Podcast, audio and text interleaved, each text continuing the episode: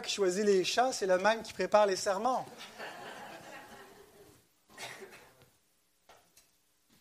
Il y a peut-être un petit quelque chose là. Mais avant d'aller dans le mystère de l'incarnation, allons dans le mystère de la théologie du catéchisme. Les enfants, on a parlé de trois mots techniques la semaine dernière. L'omniprésence, qui veut dire quoi? Oui, Arnaud. Dieu est avec nous partout. Il est présent partout. Bonne réponse. L'omniscience? Oui, Calvaire. Dieu sait tout. Est-ce qu'il sait même qu'est-ce qui pourrait arriver, mais qui n'arrive pas? Il connaît toutes les possibilités? Oui, oui, ok, bon. Bonne réponse. Il sait tout, tout, tout, tout ce qui va arriver, tout ce qui pourrait arriver, tout ce qui arriverait dans d'autres circonstances, il sait tout. Et euh, on a dit aussi l'omnipotence. C'est ça le dernier mot qui me manquait, qui veut dire quoi? Ah, une autre main, là. Celle-là, je l'ai déjà levé la main, toi. Charles, l'omnipotence.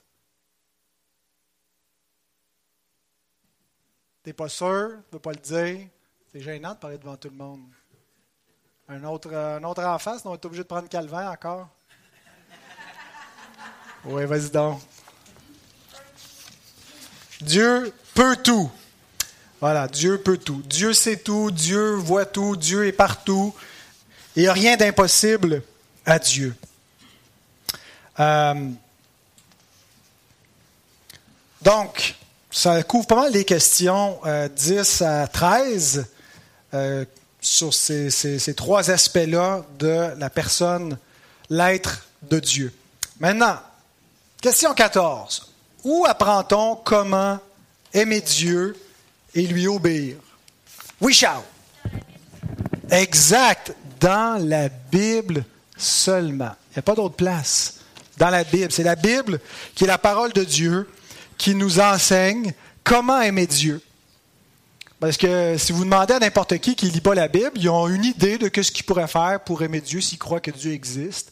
Mais ça ne veut pas dire que c'est la bonne idée que c'est la bonne façon. Si on veut être sûr, ben, il faut aller directement aux sources. Pourquoi la, la Bible, elle serait mieux que les autres livres pour nous dire comment aimer Dieu, les enfants? Oui encore, Charles? Ça parle de Dieu, mais il y a d'autres livres qui parlent de Dieu. Pourquoi celui-là, il est mieux que les autres? Oui, Baptiste? Oui, c'est vrai, c'est la prochaine question, mais va pas trop vite, là la Bible, c'est quoi? C'est, la parole des hommes? Nathan?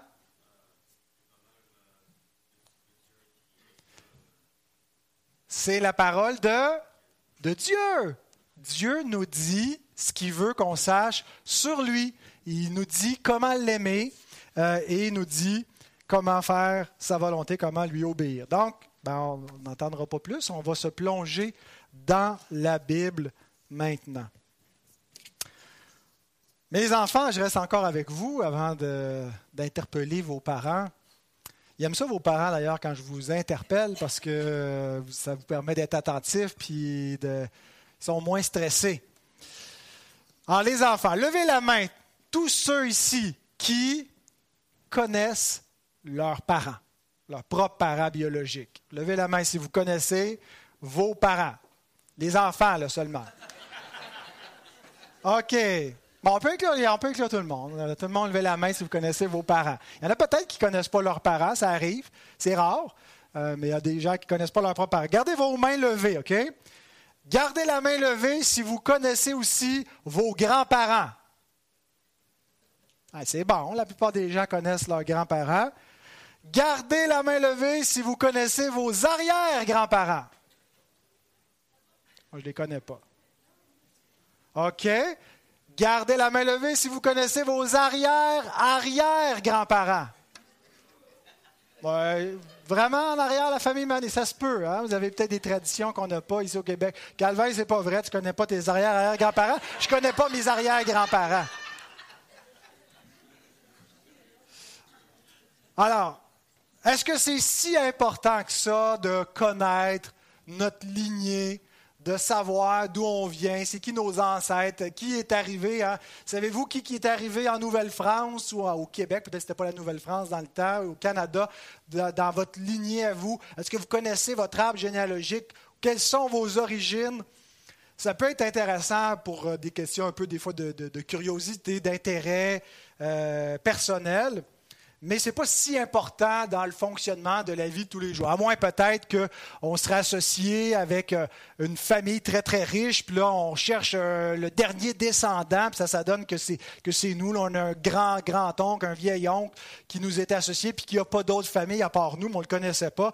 Là, ça pourrait être intéressant et important de connaître notre, notre ascendance, mais à part ça, dans le fonctionnement de la vie de tous les jours, ce n'est pas si important. Mais au temps biblique, autant euh, autant dans l'Ancien que dans le Nouveau Testament, ben, dans le fonctionnement pour la vie en Israël, c'était très important de connaître ses origines, de savoir c'était quoi notre lignée, de savoir à quelle tribu on appartenait. C'était incontournable. Alors jusqu'à présent, on a regardé seulement le premier verset dans euh, l'évangile de Matthieu et on s'est concentré sur deux aspects de la lignée de Jésus sont euh, le fait qu'il est le fils de David et qu'il est le fils d'Abraham. On s'est concentré sur ces deux alliances. Qu'est-ce que ça impliquait que Jésus soit fils de David euh, quant à sa royauté? Qu'est-ce que ça impliquait qu'il soit fils d'Abraham? Et aujourd'hui, on va lire sa lignée complète et on va euh, se concentrer surtout sur le, le mystère de l'incarnation qu'on vient de chanter et qu'est-ce que ça implique donc que le Fils de Dieu est une lignée. Avant de lire la parole, si vous avez vos Bibles ouvertes dans Matthieu 1, on va prier. Seigneur, nous voulons te remercier de ce que tu nous permettes de nous approcher de toi. Tu nous donnes un libre accès au trône de ta grâce. Et euh, Seigneur, on te demande de bénir euh, ce temps qu'on veut prendre dans la parole, d'ouvrir notre saine intelligence. Je m'en remets à toi, mon Dieu, pour prêcher les Écritures, je ne suis pas digne de me tenir devant ton Église et devant toi, Seigneur, mais c'est par la, dignité qui m'est donnée en Jésus-Christ que je me présente devant toi, Seigneur, en te demandant de bénir cette exposition, qu'elle puisse nous édifier, nous permettre de mieux comprendre qui est Christ, que tu puisses susciter dans le, cœur de chacun, dans le cœur des enfants, euh, la foi et la confiance en Christ. Affermis-nous, Seigneur, par la vérité de ta parole vivante. Et c'est au nom de Jésus-Christ qu'on te le demande. Amen. Matthieu 1, versets 1 à 17. Généalogie de Jésus-Christ, fils de David, fils d'Abraham. Abraham engendra Isaac. Isaac engendra Jacob. Jacob engendra Judas et ses frères. Judas engendra Tamar, pardon, engendra de Tamar, Péretz et Zara. Péretz engendra Esrom. Esrom engendra Aram. Aram engendra Aminadab. Aminadab engendra Naasson. Naasson engendra Salmon. Salmon engendra Boaz de Rahab. Boaz engendra Obed de Ruth. Obed engendra Isaïe. Isaïe engendra David. Le roi David engendra Salomon de la femme d'Uri. Salomon engendra Roboam. Roboam engendra Abia. Abia engendra Asa. Asa engendra Josaphat. Josaphat engendra Joram. Joram engendra Osias. Osias engendra Joatam. Joatam engendra Akaz. Akaz engendra Ézéchias. Ézéchias engendra Manassé. Manassé engendra Amon. Amon engendra Josias. Josias engendra Jéconias et ses frères au temps de la déportation à Babylone. Après la déportation à Babylone, Jéconias engendra Salatiel. Salatiel engendra Zorobabel. Zorobabel engendra Abiud. Abiud engendra Eliakim. Eliakim engendra Azor. Azor engendra Sadoc. Sadoc engendra Hakim. Hakim engendra Eliud. Eliud engendra Éléazar. Éléazar engendra Matan. Matan engendra Jacob. Jacob engendra Joseph, l'époux de Marie, de laquelle est né Jésus, qui est appelé Christ. Il y a donc en tout 14 générations depuis Abraham jusqu'à David, 14 générations depuis David jusqu'à la déportation à Babylone, et 14 générations depuis la déportation à Babylone jusqu'au Christ. Quelle façon ennuyeuse de commencer le Nouveau Testament, n'est-ce pas? Une liste généalogique. Les passages qu'on ne lit pas quand on est dans l'Ancien Testament, on trouve long et pénible et surtout inutile. Ça n'a rien à voir avec nous, ça ne nous donne aucun commandement, rien à faire. Et là, on commence le Nouveau Testament avec une liste de noms. Ben, en fait, quand on se replace dans le contexte probablement des premiers lecteurs de Matthieu, pour eux, ils réalisaient que c'était euh, quelque chose d'essentiel que Matthieu était en train de faire. Parce que la généalogie, leurs origines, leur lignée, c'est quelque chose qui, au quotidien, dans leur, vie, en Israël, c'est pas qu'à tous les jours il y avait besoin de ça, mais c'est un petit peu leur, carte d'identité. Euh, comme aujourd'hui, on a des cartes pour, nous, pour nous identifier quand on va à différents endroits, quand on a besoin de valider notre identité, bien, la lignée généalogique servait euh, un peu de, pour, pour, t'identifier dans la, vie sociale d'Israël. Euh, on sait que le pays euh, que Dieu a donné à son peuple était divisé par tribu. Chaque tribu possédait un territoire.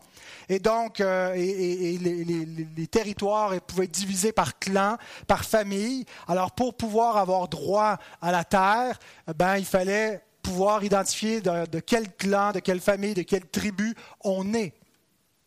Euh, on sait que les, droits euh, de l'héritage, ce qu'on pouvait recevoir en partage, étaient maintenus donc par notre ascendance généalogique qu'il y avait certaines fonctions sociales qui étaient réservées à des familles. Par exemple, la tribu de Lévi qui ne reçoit pas d'héritage de, de, l'eau parmi la, terre de Canaan, euh, reçoit cependant euh, la fonction d'exercer tout le, service pour la tente de l'Éternel, éventuellement le temple. Donc les Lévites qui étaient mis à part, ils avaient donc une fonction et parmi les descendants de Lévi, il y avait une famille en particulier, la famille d'Aaron, Aaron et ses fils, qui, qui avaient la, charge de l'attente elle-même et de, des sacrifices et de pouvoir euh, offrir les sacrifices qui permettaient d'entrer dans le Saint des Saints. Et c'était réservé parmi tous les Lévites seulement à la famille d'Aaron. Alors c'était important de pouvoir identifier si on est euh, de sa famille, euh, si on, voulait prendre part au sacerdoce.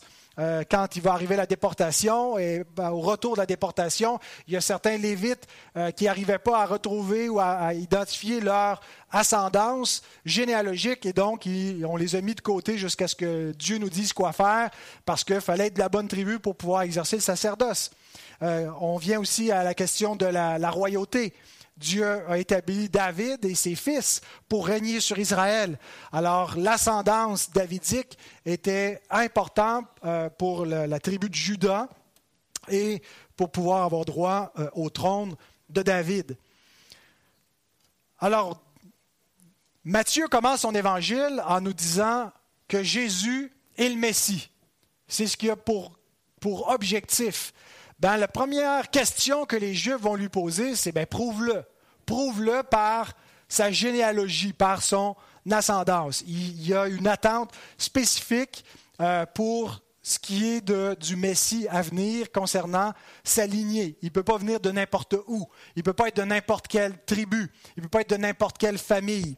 Il y a quelques années, j'ai reçu un courriel d'un jeune juif d'une vingtaine d'années. J'ai essayé de retrouver dans mes courriels, je n'ai pas réussi à le retrouver, mais il euh, me challengeait sur les affirmations que j'avais fait dans une prédication. Il est, tombé là-dessus sur YouTube.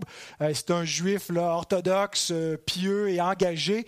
Euh, et puis, très respectueusement, mais avec, avec incision, il contestait l'affirmation que Jésus puisse être le Messie, qu'il n'était pas véritablement un descendant de David. Et puis là, ça devenait une argumentation sur les preuves bibliques des origines de Christ.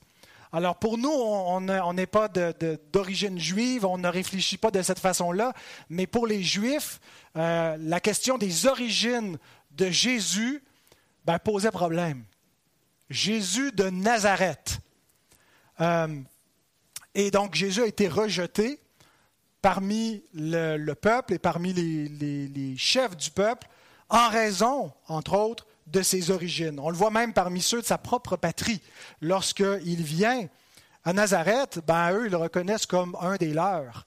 Euh, c'est presque comme si eux-mêmes disaient, peut-il sortir quelque chose de bon de Nazareth? Lorsqu'on lit dans Matthieu 13, 55, n'est-ce pas le fils du charpentier? N'est-ce pas Marie qui est sa mère? Jacques, Joseph, Simon et Jude ne sont-ils pas ses frères? Autrement dit, on le connaît, on sait qui il est, il vient de nous, c'est un petit gars du village, et Jésus, c'est là qu'il va leur dire euh, qu'aucun prophète n'est reconnu dans sa, dans propre patrie. Donc, ses origines posent un problème pour ceux qui partagent euh, ses origines, mais lorsqu'il va aller à Jérusalem, euh, il va à différents moments à Jérusalem et, l'évangile de Jean est surtout construit autour des visites que Christ fait à Jérusalem et des, dialogues, des échanges qu'il a à ce moment-là lors de ces différentes visites. Et on a dans Jean 7 des échanges concernant ou des questionnements parmi le peuple euh, et différents avis sur Jésus de Nazareth et euh, sur le, fait qu'il peut être le Messie par rapport à ses origines. On lit par exemple au verset 25 à 27, Quelques habitants de Jérusalem disaient, N'est-ce pas là celui qu'il cherche à faire mourir? Et voici, il parle librement, et ils ne lui disent rien. Est-ce que vraiment les chefs auraient reconnu qu'il est le Christ? Cependant, celui-ci, nous savons d'où il est. Mais le Christ, quand il viendra, personne ne saura d'où il est. Alors, il y avait cette croyance que puisque lui, on sait d'où il est, euh, il vient de la Galilée, il vient de Nazareth. Le Messie, on ne saura pas d'où il est. Euh, on connaît ses, origines à lui, des origines bien ordinaires. Alors, euh, est-ce que ça peut vraiment être lui? Ça semble poser problème. Un peu plus loin, au verset 40, des gens de la foule, ayant entendu ces paroles, disaient, Celui-ci est vraiment le prophète. D'autres disaient, C'est le Christ. Et d'autres disaient, Est-ce bien de la Galilée que doit venir le Christ? L'Écriture ne dit-elle pas que c'est de la postérité de David et du village de Bethléem, Bethléem qui est en Judée, non pas en Galilée, où était David que le Christ doit venir? Il y eut donc, à cause de lui, division parmi la foule. les gens sont de la vie partagée. Euh, il y a une prophétie hein, dans euh, le livre de Michée qu'on va lire dans un instant euh, concernant l'origine bethléemite du Messie. Lui, il vient pas de Bethléem. Ben, pourtant, il est né à Bethléem. C'est ce qu'on voit dans les récits de la Nativité. Mais il n'y a pas grandi. Euh, il a plutôt grandi à Nazareth. Alors, il y avait des, des, préoccupations et des obstacles parmi la population judéenne concernant la possible messianité de Jésus en raison de ses origines. Nicodème, verset 50, qui était venu de nuit vers Jésus et réuni avec le Sanhédrin qui discute, parce qu'il y en a parmi le peuple qui commence à croire en lui. Le Sanhédrin dit, mais ça, c'est des maudits parmi le peuple qui peuvent le suivre. Il n'y a personne parmi les chefs qui a cru, et donc ils veulent faire mettre à mort cet homme-là qu'ils voient comme un imposteur, un faux prophète venu de la Galilée. Et Nicodème intervient en disant, notre loi condamne-t-elle un homme avant qu'on l'entende et qu'on sache ce qu'il a fait? Ils lui répondirent, Es-tu aussi galiléen? Examine, et tu verras que de la Galilée, il ne sort point de prophète. Hein, ils affirment qu'il n'y a aucun prophète qui viendrait de la Galilée. Et un peu plus loin, euh, Jésus aura un échange avec ces mêmes Juifs euh, et ils vont déclarer à son sujet, Jean 8, 48, les Juifs lui répondirent, N'avons-nous pas raison de dire que tu es un Samaritain et que tu as un démon? Alors, ses origines posait problème, en particulier pour les Juifs de la Judée de Jérusalem. Parmi ses propres disciples, lorsque euh, Philippe annonce à Nathanaël qu'ils ont trouvé le Messie, il lui dit dans l'évangile de Jean toujours, chapitre 1, verset 45-46, Philippe rencontra Nathanaël et lui dit, Nous avons trouvé celui de qui Moïse a écrit dans la loi et dont les prophètes ont parlé, Jésus de Nazareth, fils de Joseph. Donc il identifie de quelle famille il est, le fils de Joseph, de quelle ville de Nazareth. Nathanaël lui dit, Peut-il venir de Nazareth quelque chose de bon? Philippe lui répondit, Viens et vois. Alors, Philippe, euh, Nathanaël était de Cana, qui était un, de Cana, qui est un euh, village voisin de Nazareth, euh, probablement connaissait un peu cette région et était bien, bien suspicieux que le Messie puisse venir de là. Matthieu écrit à des lecteurs juifs. Voyez parmi la population juive de l'époque comment tout de suite on questionne les origines de celui qu'on qui, s'annonce, qui est, annoncé comme étant le Messie. D'où vient-il? Quelle est son ascendance? Dans quelle famille est-il né? Dans quelle ville est-il né ou a-t-il grandi? Matthieu commence son évangile, donc on croit que Matthieu est surtout destiné d'abord à un lectorat juif qui connaît les Écritures de l'Ancien Testament plutôt que euh, Luc semble davantage écrire pour une population plus, euh, plus, plus générale, plus universelle, euh, plus pour les païens. Il leur explique parfois les coutumes des Juifs avec lesquels ils sont moins familiers. Mais Matthieu donc écrit pour les Juifs. Et comment est-ce qu'il commence son évangile en disant, bien voici les origines de Jésus de Nazareth. Oui, c'est bel et bien un Messie qui vient de la Galilée, qui correspond pas à vos attentes exactes, mais vos attentes ne sont pas justes. Et il démontre par la généalogie la légitimité généalogique de Christ comme Messie. Jésus est bel et bien fils de David, fils d'Abraham, il est dans la bonne lignée et euh, donc sa, généalogie peut, ça ne veut pas dire que fait de lui automatiquement le Messie, parce qu'il y a d'autres descendants de David, mais ce que Jésus a en termes de lignée euh, généalogique, correspond au Messie. Donc voilà pour l'importance d'aligner. Voilà pourquoi Matthieu commence avec une liste généalogique, ce qui nous dit peut-être pas trop grand-chose pour nous, mais quand on replace ça dans le contexte, on voit qu'il y a une intention apologétique. Et Matthieu fait le pont aussi avec toutes les généalogies de l'Ancien Testament. Toutes les généalogies, c'est dans l'attente de la postérité promise la postérité de la femme qui va écraser la tête du serpent, le fils d'Abraham qui va être la bénédiction pour toutes les familles de la terre. Alors, Matthieu nous dit en quelque sorte, vous êtes tanné de lire des généalogies, mais c'est la dernière. Hein, vous avez toutes ces listes partout dans l'Ancien Testament. Pourquoi? Parce qu'on attend la postérité, mais c'est la postérité. Le Fils est là et donc fait le pont avec l'Ancien Testament pour nous connecter Christ avec les promesses et l'attente du Fils. Maintenant, je voudrais surtout qu'on se concentre ce matin sur une, question théologique, l'incarnation. Dieu devenu homme. Et ce n'est pas quelque chose que Matthieu fait comme tel ressortir en disant que euh, Dieu est devenu un homme, mais simplement quand il, il nous dit généalogie de Jésus-Christ. Généalogie de qui? Qui est Jésus-Christ?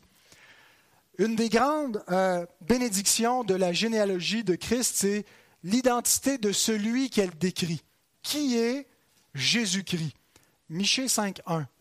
Et toi, Bethléem Ephrata, petite entre les milliers de Judas, de toi sortira pour moi celui qui dominera sur Israël et dont les activités, et la plupart des traductions plutôt les origines, remontent aux temps anciens, aux jours de l'éternité. De Bethléem va sortir celui dont les origines remontent aux temps anciens, aux jours de l'éternité. Généralement, l'origine d'une personne coïncide avec sa naissance. Hein, les enfants, quand est-ce que vous avez commencé à exister? Quand vous êtes né. Ben, pas quand juste le moment où vous sortez du ventre de votre mère. Quand je dis naissance, j'inclus la, conception dans le ventre de votre mère. Quand vous avez été conçu, ben, vous avez commencé à exister. Vous n'existiez pas avant ça. Dieu avait prédestiné avant votre existence que vous existeriez, mais tant et aussi longtemps que ça n'était pas arrivé dans le temps, vous n'aviez pas d'existence. Vous étiez inexistant. Donc l'existence ou l'origine de quelqu'un coïncide avec sa naissance, sa conception et sa naissance. Il n'y a personne qui préexiste. Mais celui, celui-ci, il nous est dit que son origine remonte aux temps anciens, au jour de l'éternité. Donc avant qu'il soit conçu en Marie, il existait. Il a une préexistence avant son existence dans la chair. Jean 1,15. Jean-Baptiste dit Celui qui vient après moi m'a précédé, car il était avant moi. Jean, est un petit peu plus vieux que Jésus, hein, il y a six mois de, plus, parce que quand l'ange vient voir Marie, il dit que déjà sa cousine est enceinte depuis plusieurs mois. Mais Jean est conscient que même s'il vient avant lui parce qu'il est son aîné, il naît avant lui, même s'il entre en scène avant lui parce qu'il est celui qui ouvre la voie, son porte-parole, qu'il le prêche, que celui qui l'annonce l'a précédé depuis fort longtemps. Il existait bien avant lui, parce qu'il est celui dont les jours remontent aux temps anciens, aux jours de l'éternité. C'est ce que Jésus affirme quand il déclare à ces Juifs qui lui disent qu'il est un, Samaritain démoniaque. Dans le même échange que Jésus a avec eux, il leur dit en vérité, en vérité, je vous le dis, avant qu'Abraham fût, je suis. Et c'est précisément cette parole qui leur fait péter la coche et qui décide qu'ils prennent des roches pour le lapider. Avant qu'Abraham fût, je suis. Jésus déclare qu'il était, d'abord, je suis égoémie, le, le Exode 3.14, quand Dieu envoie Moïse, il dit, je suis celui qui est. Alors Jésus euh, fait pour lui-même ses propres paroles de l'être divin, celui qui est éternellement, celui qui s'appelle je suis, il se déclare comme tel. Il dit, avant qu'Abraham fût, je suis, j'existe depuis toujours. Alors, quand Matthieu nous parle de la généalogie de Jésus-Christ, c'est important de savoir que même si Jésus-Christ est un homme qui entre à un moment précis dans l'histoire, d'ailleurs c'est avec lui qu'on commence à compter les, années de, l'ère actuelle, on est en 2021 parce que c'est le, moment de l'incarnation, mais on croit que ses origines commencent pas là, que sa nature humaine, qu'il a pris une forme humaine à partir de ce point dans l'histoire mais que sa personne existait avant ce moment-là. Donc, une des grandes bénédictions quand on lit la généalogie de Jésus, c'est de se dire, Dieu a une généalogie humaine. Parce que Dieu est venu dans la chaîne de l'humanité, dans la lignée des descendants d'Abraham, dans notre histoire, dans notre humanité, Dieu s'est incarné. Et il y a là un grand mystère, un mystère qu'on a chanté, un mystère renversant. Ce mystère, l'Écriture l'affirme ainsi, 1 Timothée 3,16, sans contredit, le mystère de la piété est grand. Dieu a été manifesté en chair justifié par l'Esprit, vu des, anges, prêché aux nations, cru dans le monde, élevé dans la gloire. Dieu fait homme, Dieu manifesté en chair. Et par rapport aux croyances de l'époque, c'était assez renversant, c'était un bouleversement, cette idée que celui qui est esprit soit devenu matière. La chair, c'est mauvais, la chair, c'est l'impureté. Comment est-ce que Dieu peut devenir chair? La chair, c'est la faiblesse. La chair, c'est le contraire de ce qui, est, la puissance, ce qui est le contraire de la divinité. Dieu devient homme. C'est vraiment révolutionnaire dans les concepts théologiques de l'époque et encore aujourd'hui. Dieu devient homme. C'est un renversement complet de la tendance rebelle dans le cœur de l'homme depuis la chute.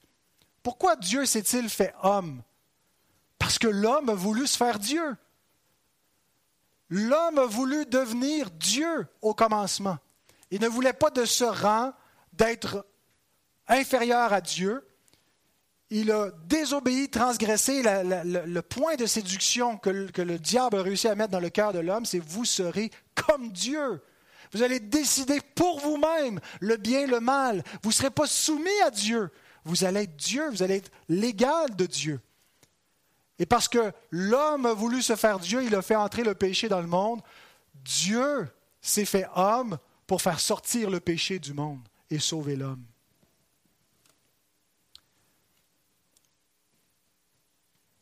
Philippiens 2, 5 à 7. Ayez en vous les sentiments qui étaient en Jésus-Christ. Existant en forme de Dieu, il n'a point regardé son égalité avec Dieu comme une proie à arracher, contrairement à Adam. Adam qui voyait l'égalité à Dieu, de se faire Dieu comme une proie à arracher. Christ qui était égal à Dieu parce qu'il partageait la même essence divine avec le Père, n'a pas considéré que c'était un problème de devenir homme et de se soumettre à Dieu, de ne plus posséder dans sa condition humaine l'égalité. Bien sûr qu'il reste Dieu, il ne perd rien de sa divinité dans l'incarnation. La kénose ne veut pas dire que Christ a enlevé quoi que ce soit à sa divinité, mais plutôt qu'il a ajouté quelque chose qu'il n'avait pas, une condition d'infériorité à Dieu comme homme. Il s'est dépouillé lui-même en prenant une forme de serviteur, en devenant semblable aux hommes, et il a paru comme un vrai homme, pour venir non pas comme un homme qui allait d'abord régner, se faire servir, mais qui allait servir, servir jusqu'à la mort, avant d'être établi comme homme régnant sur le trône à la droite de Dieu. Mais toujours comme homme qui règne, il demeure dans cette condition où il s'est abaissé en dessous de Dieu. Alors il est venu faire réparer ce qu'Adam a brisé. Adam, le premier homme, le roi de la création, celui sous les pieds duquel Dieu a tout placé, a tout perdu parce qu'il a voulu regarder comme une proie arrachée de se faire l'égal de Dieu. Christ s'incarne, le Fils de Dieu, le Fils éternel de Dieu, prend une chair semblable à celle du péché, une chair exactement comme celle des hommes faibles, déchus, mortels, mais sans le péché, pour nous racheter.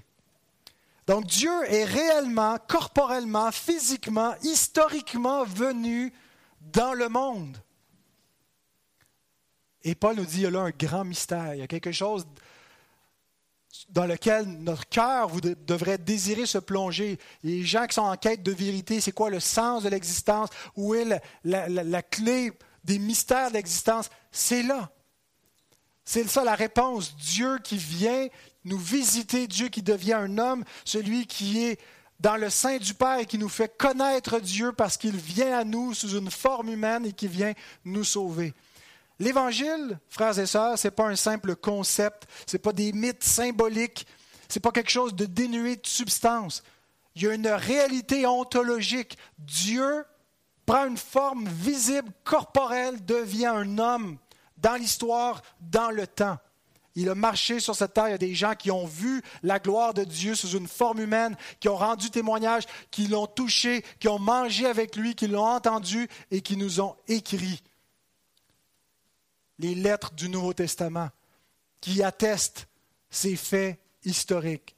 La question, c'est est-ce que nous recevons ce témoignage? Est-ce que nous croyons que c'est la vérité? Est-ce que nous croyons que celui qui nous, qui nous est décrit ses origines commence avant la fondation du monde, au jour d'éternité?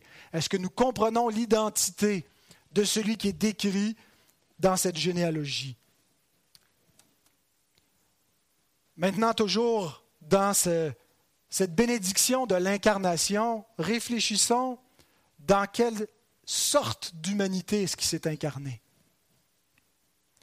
Il n'est pas venu au sein d'une famille noble, une famille de justes, une famille de grands hommes et femmes pieux et dignes et vertueux. Il est venu parmi une gang de pécheurs, une gang de pourris, une gang de transgresseurs de la loi de Dieu, dans une humanité déchue. Et la généalogie de, Christ fait ressortir la déchéance de l'humanité dans laquelle il s'est incarné, dans laquelle Dieu est venu, parce qu'il n'a pas eu honte de ses frères. Il y quelque chose, il y a quelque chose de honteux. Il y a des choses honteuses dans la généalogie de Christ qui sont rappelées spécifiquement par exprès par Matthieu dans la façon qu'il présente la généalogie pour nous montrer qu'il n'a pas eu honte de ses frères certaines irrégularités significatives dans la généalogie. Par exemple, versets 2 et 3. Abraham engendra Isaac, Isaac engendra Jacob, Jacob engendra Judas et ses frères, Judas engendra Péret et Zara. Non, Judas engendra de Tamar, Péretz et Zara. Pourquoi est-ce qu'il ne dit pas tout simplement comme les autres? Il ne nous a pas dit Abraham engendra de Sarah, Isaac, Isaac engendra de Rebecca, euh, Jacob, et ainsi de suite. Pourquoi est-ce que là, il mentionne la femme? Pour nous rappeler dans quelles circonstances Judas a engendré Péretz et Zara. Tamar, c'est la bru de Judas, ce n'est pas sa femme. Judas, un bon moment s'est éloigné de ses frères, s'est éloigné de son héritage. Il est allé vivre en Canaan et il s'est pris une femme cananéenne. Et il a eu trois fils avec elle, Er, Onan et Sheila. Et il a donné pour femme à Er, son premier-né, Tamar. Mais Er était mauvais et Dieu l'a fait mourir. Alors il a dit à son fils, Onan, va vers la femme de ton frère pour lui susciter une postérité. Mais Onan, ça y tentait pas que la postérité soit pas la sienne et soit celle de son frère décédé. Donc l'Écriture nous dit par euphémisme qu'il se souillait à terre avant d'aller vers Tamar pour pas susciter une postérité à son frère et ça a déplu à Dieu et il le fait mourir lui aussi. Et donc, Judas craignait que la malédiction se transporte sur son dernier fils, Sheila. Alors, il voulait pas lui donner, puis il était encore un peu trop petit de toute façon, mais il a quand même dit à Tamar, quand tu seras plus vieux, je te le donnerai, reste veuve chez ton père. Et donc, Sheila vieillit, euh, il ne lui donnait pas son, fils. Et un bon moment donné, euh, Judas ça, va dans, donc dans la, région où Tamar habite et elle décide de, faire une ruse, de, de, prendre la mise d'une prostituée. Et finalement, Judas va vers elle, il lui laisse un gage euh, et ensuite, elle reprend ses habits de, veuve. Et quelques mois plus tard, voilà qu'on rapporte à Judas que sa belle-fille est enceinte. Elle est infidèle. Elle n'a pas attendu Sheila. Elle est allée vers un autre. Elle n'a pas attendu euh, fidèlement dans la, famille de son père. Alors Judas dit, ben, brûlez-la. Et là, elle lui fait remettre le, gage qu'il lui avait laissé, son, son, son cordon, je ne sais plus exactement tout ce qu'il y avait, son bâton, bon, il y avait deux ou trois objets, euh, et, il, euh, il, reconnaît que c'est lui l'homme qui est allé vers sa belle-fille, qui a couché avec et qui l'a mise enceinte et qu'elle donc s'était déguisée et qui ne l'a pas reconnue. Et il reconnaît que son agir était méprisable et coupable. Au verset 23 dans Genèse 38, Judas dit Qu'elle garde ce qu'elle a, ne nous exposons pas au mépris quand il lui envoie le chevreau euh, en pensant que c'est une prostituée pour euh, lui donner ce qu'il lui doit, pour la payer finalement pour ses services. Et puis, euh, elle n'est plus là. Ah il dit, bon, cherchez-la pas plus, hein, de peur qu'on s'expose au mépris, parce que les habitants disent, il n'y a jamais eu de prostituée ici, ne pas de qui tu parles. Alors, il reconnaissait que ce qu'il avait fait, c'était honteux. Il l'a fait dans les ténèbres et non pas dans la lumière. Il s'est caché. Alors, il ne veut pas davantage encourir le mépris. Mais au verset 26, lorsque Judas reconnut ses biens que Tamar lui avait envoyés, il dit, elle est moins coupable que moi. C'est moi qui lui ai pas donné Sheila, mon fils, qui l'ai exposé à cela, et reconnaît sa faute. Et pourtant, l'enfant que Judas a avec sa belle-fille, ben, il est dans la lignée du Christ. C'est par cette lignée-là que passe celui qui vient sauver le monde. Je pense que Matthieu, en nous disant que Judas a engendré Pérez de Tamar, veut simplement par ce mot-là, de Tamar, nous rappeler le chapitre 38 de Genèse pour, nous, nous rappeler la conduite honteuse de Judas et coupable pour qu'on sache dans quelle sorte d'humanité Christ s'est incarné. Pour quel genre de pécheur il est venu? Pour des Judas, des hommes infidèles qui vont vers des prostituées qui ensuite sont prêts à brûler leur belle-fille pour leur infidélité alors qu'ils ont commis pire. Deuxième irrégularité au verset 6. Obed engendra Isaïe, Isaïe engendra David, le roi David engendra Salomon de la femme d'Uri. Pourtant, Bathsheba, la femme d'Uri, n'était plus la femme d'Uri quand elle a engendré Salomon à David. Uri était mort déjà et il avait régularisé le mariage avec Bathsheba à ce moment-là. Elle n'était plus donc la femme d'Uri. Mais Matthieu veut nous rappeler comment Bathsheba est devenue la femme de David. Il l'a piqué à un autre. Dans 2 Samuel 11, il nous est dit que David, qui n'était pas parti avec ses troupes militaires, regardait cette belle femme qui se baignait à Jérusalem, puis il s'est renseigné un petit peu sur elle. Puis finalement, il l'a fait venir, il a couché avec, il l'a mis enceinte. Et là, quand euh, il a su qu'elle était enceinte, il a commencé à paniquer. Son mari est sur le champ de bataille. Euh, de quoi ça va avoir de l'air quand on, ça sera su publiquement que j'ai pris la femme d'un de mes hommes? Alors qu'est-ce qu'il fait? Il essaie de faire venir Uri pour qu'il couche avec sa femme, puis qu'il pense qu'elle est enceinte de lui, puis ça va être tout caché, puis personne ne va l'avoir vu, ni vu ni connu. Mais ça ne marche pas parce que Uri veut pas coucher avec sa femme pendant que les fils d'Israël sont en, guerre. Alors, il refuse. Il demeure intègre même quand le roi tente de l'enivrer. Ça ne marche pas. Alors, qu'est-ce que David fait? Ben, il écrit une lettre ah, pour Joab. C'est bien Joab? euh, qu'il l'envoie comme le, chef de son armée, où il dit Place Uri au plus fort du combat, et quand euh, les troupes des Philistins vont venir, abandonnez-le pour qu'il il, périsse finalement. Et donc Uri devient le porteur de cette missive, de son propre arrêt de mort. David le fait mourir et ça déplaît beaucoup à Dieu. Ça Dieu va faire venir des, des jugements sur la famille de David à cause de cela. Mais néanmoins, c'est par cette femme que David a pris, a prise, il a volé à Uri, par la femme d'Uri, que Dieu fait passer la lignée du Messie. Parce que plus tard, le, fils que cette femme aura, ce n'est pas ce, fils de l'adultère, celui-là va mourir, mais elle aura un autre fils avec David, qui est Salomon.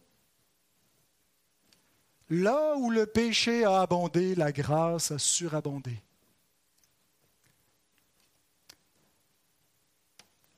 Pourquoi est-ce qu'il y a ces rappels honteux dans la lignée du Messie pour magnifier la miséricorde de Dieu? David, lorsqu'il a péché avec Bathsheba, écrit par la suite Heureux celui à qui la transgression est remise, à qui le péché est pardonné. Heureux l'homme à qui l'Éternel n'impute pas l'iniquité et dans l'esprit duquel il n'y a point de fraude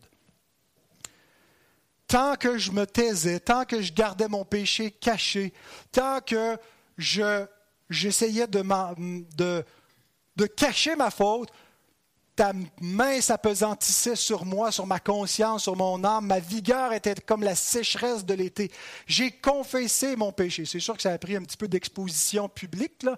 Il a fallu que, le prophète euh, Nathan vienne vers, vers David puis l'expose, mais il s'est repenti. Il s'est repenti d'un cœur sincère. Il a confessé son péché. Même si son péché était su, connu de tous, il l'a confessé et Dieu lui a pardonné. Dieu ne lui a pas imputé son péché parce qu'il l'a imputé à Christ. Il l'a imputé au fils de David qui allait venir. Heureux celui à qui la transgression est remise. l'apôtre Paul regarde ça et il dit, que ce bonheur est réservé seulement à ceux qui sont circoncis? Ce bonheur que David exprime de se savoir pardonner de Dieu, de savoir que nos péchés sont remis, il est offert à tous les hommes qui croient dans le Fils de David. Alors peut-être avez-vous honte de vos propres immoralités, des choses que vous cachez dans votre garde-robe, que vous espérez que personne sache, que vous n'osez pas trop en parler devant Dieu comme si en le taisant, ça gardait les choses secrètes. Peut-être vous ne trouvez pas une grande consolation en David et Judas parce que vous dites oui, mais moi j'ai fait pire que j'ai fait pire que David, j'ai fait pire que, que Judas. Si vraiment c'est votre cas, vous pouvez venir vous confesser. On est miséricordieux, on ne veut pas exposer qui que ce soit. Mais j'ai un encouragement pour vous qui avez fait pire que David et pire que Judas. C'est le verset 10.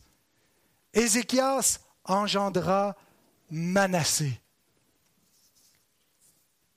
Un idolâtre, un sataniste, adepte de sacrifices d'enfants, qui a fait passer son propre fils par le feu, c'est-à-dire qu'il l'a immolé dans les bras brûlants de Moloch, une statue sur laquelle on sacrifiait des bébés dans le feu. Ce roi d'Israël a fait cela. Ce fils de David, Manassé, a fait ça l'auteur du livre des rois nous, synthétise, nous résume quel a été le règne de Manassé dans 2 rois 21, 16. Manassé répandit aussi beaucoup de sang innocent jusqu'à en remplir Jérusalem d'un bout à l'autre, outre les péchés qu'il commit et qu'il fit commettre à Judas en faisant ce qui est mal aux yeux de l'Éternel. Un meurtrier qui a rempli Jérusalem de sang d'un bout à l'autre, de sang innocent. Voilà quel genre d'homme Christ est venu sauver. Voilà dans quelle lignée il s'incarne. Voilà un nom terrible. C'est comme si Jésus avait dans sa lignée Adolf Hitler. Ben, c'est le Adolf Hitler de ce temps-là. Matthieu n'essaie pas d'embellir la parce que le péché ne s'embellit pas il s'expie. Et c'est spécifiquement pour cela que Christ s'incarne dans cette lignée, pour expier le péché. Mais pour que notre péché se voie expié, il ne faut pas se contenter d'être un immoral comme Judas, David ou Manassé et se dire ben, Christ est mort pour moi. Il faut faire comme Judas, David et Manassé. Confesser son péché s'en repentir, s'en détourner de toutes nos forces. 2 Chroniques 33, 12 et 13. Lorsqu'il fut dans la détresse, c'est Manassé quand il a été amené captif par les Assyriens qui étaient gardés dans leur donjon. Euh, il se retrouve dans une profonde détresse, dans le cachot. Il implora l'Éternel, son Dieu, et il s'humilia profondément devant le Père, devant le Dieu de ses pères. Il lui adressa ses prières, et l'Éternel, se laissant fléchir, exauça ses supplications et le ramena à Jérusalem dans son royaume. Et Manassé reconnut que l'Éternel est Dieu. Il y a des gens qui ont fait bien moins pire que Manassé, mais qui vont périr éternellement parce qu'ils ne se repentent pas de leurs péchés. Ce n'est pas la gravité de nos fautes, c'est si on vient en repentance à Christ qui fait qu'on est sauvé. Il y a aussi des impies dans la lignée de Christ. Akaz nous donne aucun, il n'y a aucun témoignage biblique de sa repentance, de sa conversion, de son retour à Dieu et à l'espérance d'Israël. Mais Manassé, aussi mauvais qu'il a été, c'est comme si c'est le, paroxysme de, des rois infidèles. C'est le point tournant vers la, malédiction, les malédictions deutéronomiques qui vont faire venir les Babyloniens, les Chaldéens qui vont arriver en jugement. C'est Manassé qui entraîne la colère de Dieu sur Israël, mais pourtant lui-même se repent et obtient la grâce de Dieu. Vous savez, au temps de notre Seigneur, beaucoup de Juifs croyaient que pour pouvoir entrer dans le royaume messianique, tout ce qu'il fallait, c'est être une bonne personne. Et ils s'étonnaient de voir que ce, ce rabbi de Galilée, de Nazareth, Jésus, se tenait avec du mauvais monde? Comment est-ce qu'il pourrait être le Messie? Comment est-ce qu'il peut être le, libérateur d'Israël s'il se tient avec des pécheurs, s'il se tient avec des gens de mauvaise vie, avec des prostituées, avec des, des, publicains, des gens qui abusent, des gens qui volent, des gens qui font des gros parties où ils s'enivrent, comment est-ce qu'il peut manger avec eux? Matthieu 9, 10 à 13. Comme Jésus était à table dans la maison, voici beaucoup de publicains et de gens de mauvaise vie vinrent se mettre à table avec lui et avec ses disciples. Les pharisiens virent cela et ils dirent à ses disciples, Pourquoi votre maître mange-t-il avec les publicains et les gens de mauvaise vie? Jésus, les ayant entendus, leur dit, Ce ne sont pas ceux qui se portent bien qui ont besoin de médecins, mais les malades. Allez et apprenez ce que signifie je prends plaisir à la miséricorde et non au sacrifice, car je ne suis pas venu appeler des justes, mais des pécheurs. Il est venu sauver une gang de malades. Il est venu donner la vie à ceux qui sont morts, pas à ceux qui se croient vivants, pas à ceux qui se croient justes. Donc il y a des personnes, il y a des choses honteuses dans la lignée de Christ pour nous rappeler qu'il n'a pas eu honte de nous, qui est venu se mettre à table avec nous et nous donner sa propre vie en nourriture. La communion avec Christ, c'est ce qui sauve les pécheurs. Hébreu 2, 11 à 16, mais j'ai coupé des, des, sections pour raccourcir un petit peu le paragraphe. Car celui qui sanctifie, celui qui rend saint, c'est Christ.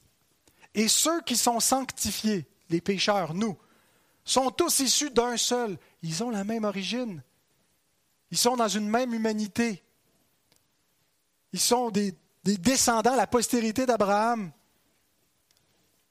C'est pourquoi il n'a pas honte de les appeler frères. Il est venu comme nous sans être exactement comme nous, le péché en moins, mais il est devenu un des nôtres. Dieu n'a pas eu honte qu'on devienne ses frères. Ainsi donc, puisque les enfants participent au sang et à la chair, il y a également participé lui-même. Il y avait une nécessité qu'il s'incarne pour qu'on soit sauvé. Si Dieu ne participait pas au sang et à la chair, il ne pouvait pas devenir notre frère, il ne pouvait pas nous sauver. S'il avait eu honte de nous, c'était fini.